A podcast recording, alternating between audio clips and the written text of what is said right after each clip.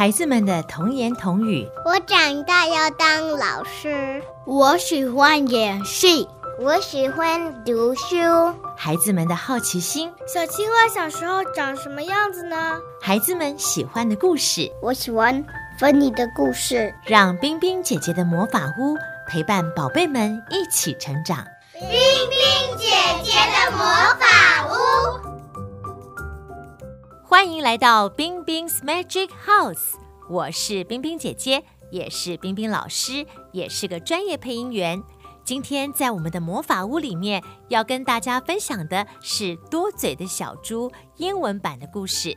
上一次在中文版的多嘴的小猪故事当中，我们听到了去小猪宝宝家做客的有河马阿姨、长颈鹿阿姨、犀牛叔叔，还有羊妈妈。那今天我们就来听英文版的故事喽。The Impolite Little Piglet. One day, Mama Piglet told Little Piglet that we will have guests coming over today, but they do not look like us, so you shouldn't stare at them nor say anything foolish. It will be really rude if you do so. Do you understand? I know, Mom. The little piglet answered. But his mother's words made little piglet even anxious to meet all the guests to find out what they looked like. Little piglet waited for the guests by the door. Finally, the little piglet saw all the guests. Aunt Hippopotamus, Uncle Rhinoceros, and a Mama Goat were walking toward his house from far away.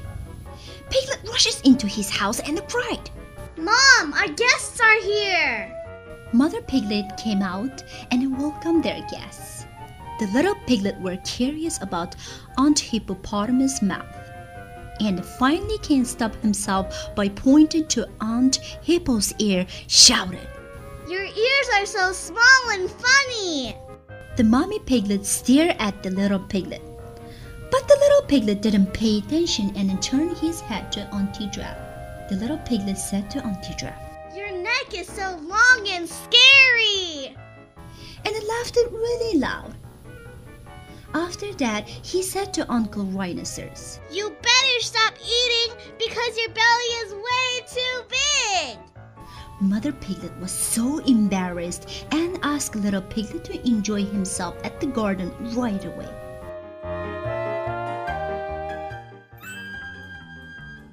The little piglet couldn't stop himself not to looking into the house. He saw the mama goat open her mouth and then swallow the whole bread. The little piglet shouted, Wow, what a big mouth! Now, everyone heard that, and the mother piglet turned to Red and apologized for little piglet's rudeness. After all the guests were gone, the mother piglet very madly said, You better review yourself, and I'm hoping it wouldn't happen again next time when we have guests coming over. 听完了小猪宝宝的故事，小朋友们要记住哦，说话要有礼貌，而且不可以随便乱说话哦。希望大家继续支持冰冰 's Magic House， 同时在 YouTube Channel 上面也可以寻找到我们哦。我们下次见了，拜拜。